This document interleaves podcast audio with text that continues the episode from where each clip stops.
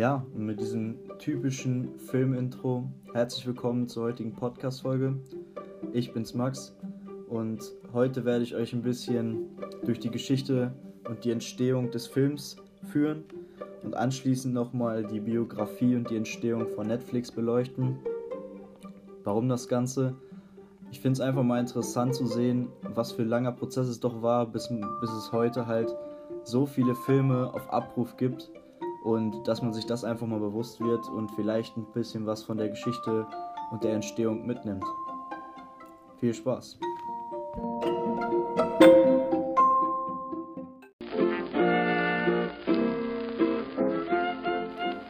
Ja, dann habe ich mir erstmal die Frage gestellt, wie lässt sich denn zeitlich der Beginn der Filmgeschichte einordnen? Und der Beginn oder Ursprung, wenn man es so nennen mag, findet eigentlich mit der Fotografie statt, zum Beginn des 19. Jahrhunderts.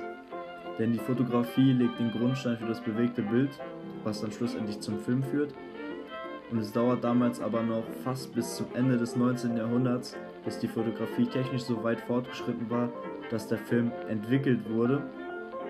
Und der Film als Medium wurde erstmal von Louis Lebrun, damals Chemiker und Erfinder, ermöglicht, im Jahre 1886 denn er nimmt damals das bewegte Bild auf, damals mit 16 einzelnen Objektiven in einem gemeinsamen Schaltung.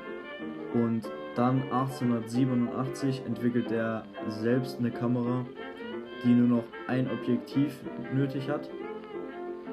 Und dann die nächste Erfindung, die uns den Schritt näher zum Film bringt, ist die Filmrolle. Die Rolle als Medium wird damals durch die Kamera gezogen und belichtet und so ist es dann möglich, dass eine durchgehende Aufnahme möglich ist. Aber der Erfinder wird halt nicht richtig genannt oder kann nicht richtig herausgestellt werden. Das ist ein bisschen umstritten.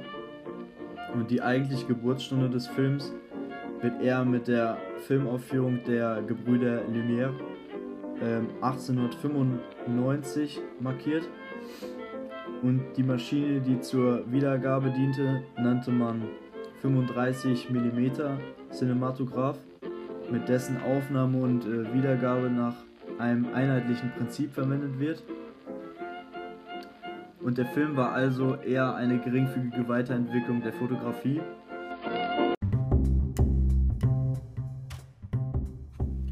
Kurze Zeit später fand eine sehr wichtige Person den Weg in das Showbusiness denn die Person, von der ich hier spreche, heißt Jean-G Méliès und war damals ein französischer Illusionist und Theaterbesitzer sowie Filmpionier und Filmregisseur.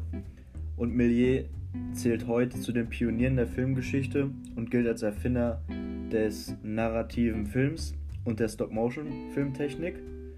Und darüber hinaus arbeitet er als erster mit komplexen narrativen Strukturen und inszenierten Inhalten. Somit war der Film als eigenständiges und einmaliges Medium geboren und seine Filme stellte er von 1896 bis 1913 her und diese in verschiedenen Genres und bis heute sind noch ca. 200 seiner Werke recht gut erhalten.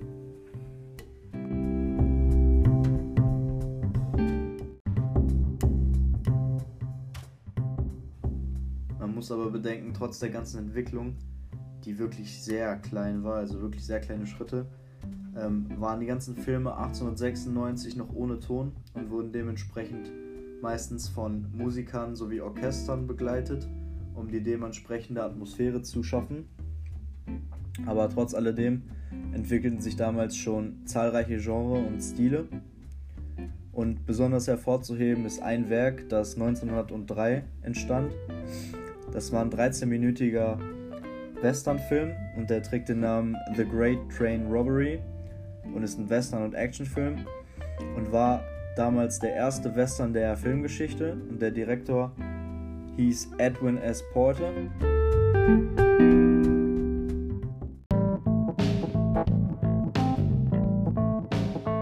Dann 1927 war es endlich soweit. Die Leute konnten nun den Film auch mit Ton genießen. Und damals ermöglichte das natürlich viel komplexere Filme sowie Gestaltungsmöglichkeiten und damit die Entwicklung neuer Genres und Stile. Danach, 1937, markierte die Entwicklung des Farbfilms die Geschichte, denn so waren die Grundsteine des Films gelegt.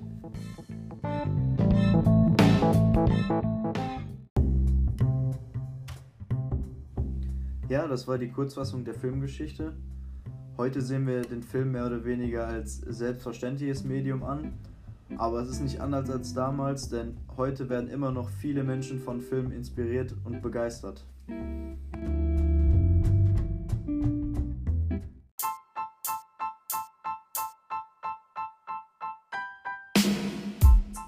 Spricht man also heutzutage vom Film, werden wahrscheinlich viele Menschen an die Kinoleinwand denken und vielleicht sogar das Popcorn. Aber ich denke, genauso viele werden heutzutage an die US-amerikanische Medien-Streaming-Plattform Netflix denken. Deshalb habe ich mich mal etwas damit auseinandergesetzt und mir die Fragen gestellt, wie kam Netflix zustande und wer ist Netflix? Wer verbirgt sich hinter dem US-amerikanischen Medienunternehmen, das 2020 25 Milliarden US-Dollar Umsatz gemacht hat?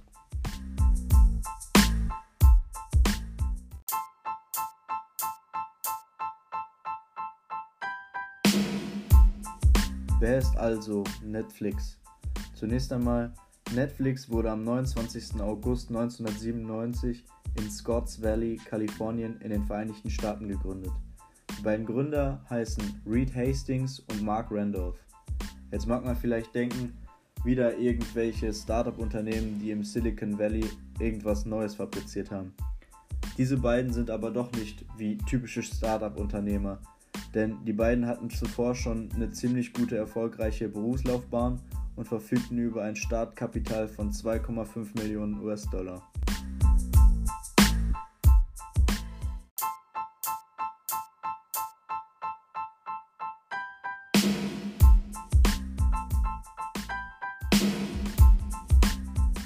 Wer ist also Reed Hastings, die große Person hinter Netflix? Reed Hastings wurde geboren am 8. Oktober 1960 in Boston, Massachusetts in den Vereinigten Staaten. Ja, Reed Hastings war zuvor schon in einer Firma tätig und zwar 1991. Die Firma hieß Pure Software Solutions und wie der Name schon sagt, war die Firma dazu da, fehlerhafte Software aufzuspüren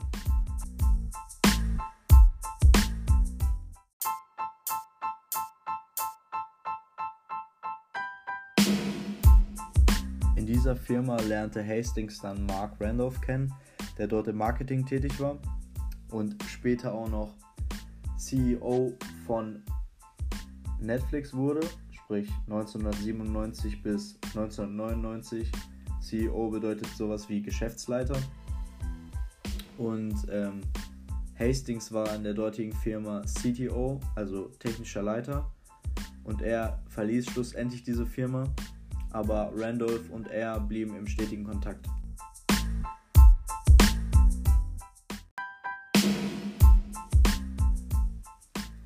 Ja, es kursieren wahrscheinlich viele verschiedene Mythen darüber, welche Motivation Hastings hatte, Netflix schlussendlich zu gründen. Aber es gibt da eine Story, die ist recht bekannt. Ähm, damals hatte Hastings eine Apollo 13 Videokassette ausgeliehen und diese ziemlich lange nicht zurückgegeben. Dementsprechend hatte er Schulden bei dieser Videothek in Höhe von 40 Dollar.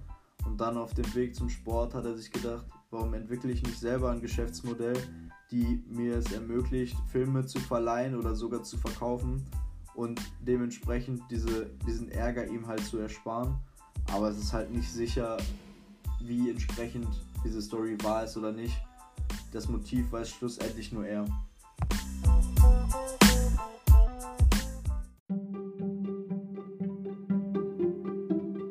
Erste Schritt Richtung Mega-Unternehmen war dann halt getan, denn das Geschäftsmodell stand. Und 1997 ging Netflix dann als Online-Videothek auf den Markt. Und damals verfügten sie über 30 Mitarbeiter und 900 Filme im Sortiment.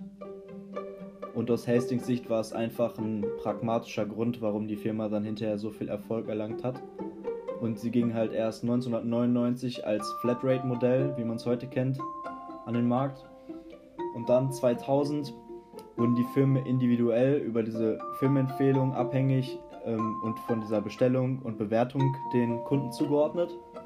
2005 waren es dann 35.000 bestellbare Filme und pro Tag wurden circa eine Million ausgeliefert.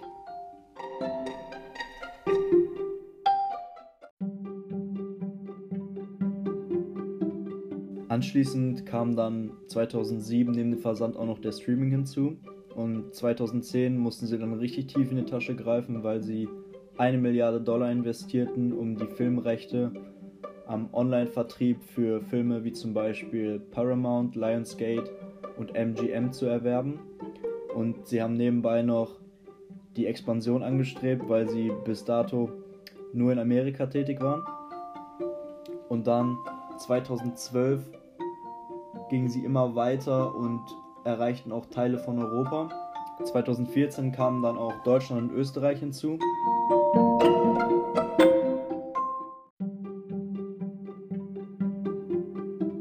Mit der Zeit dachte Hastings dann auch größer und wollte halt auch Eigenproduktionen entwickeln. Und das schaffte er dann auch 2013, denn er brachte die Netflix Original Serie House of Cards raus, die damals wirklich einen sehr großen Erfolg erzielte und glaube ich auch jeder von uns kennt. Und das Besondere war halt damals, dass frühere Serien, die beispielsweise im Fernsehen ausgestrahlt wurden, sogenannte Pilotenfolgen hatten. Und je nachdem, wie das Publikum dann reagiert hat, wurden dann entsprechend weitere Folgen der Serie dann gedreht. Nur bei House of Cards war es so, dass direkt die komplette Staffel veröffentlicht wurde.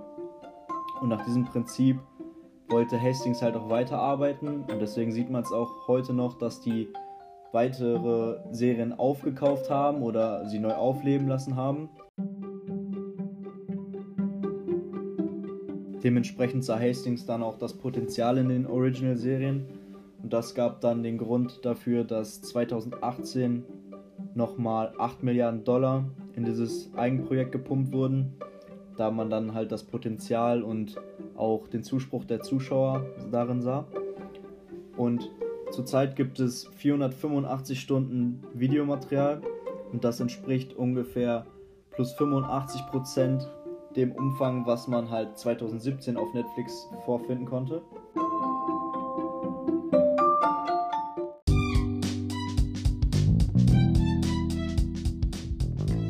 Schlussendlich bleibt dann die Frage, ob Netflix das Kino im Ganzen abschaffen wird.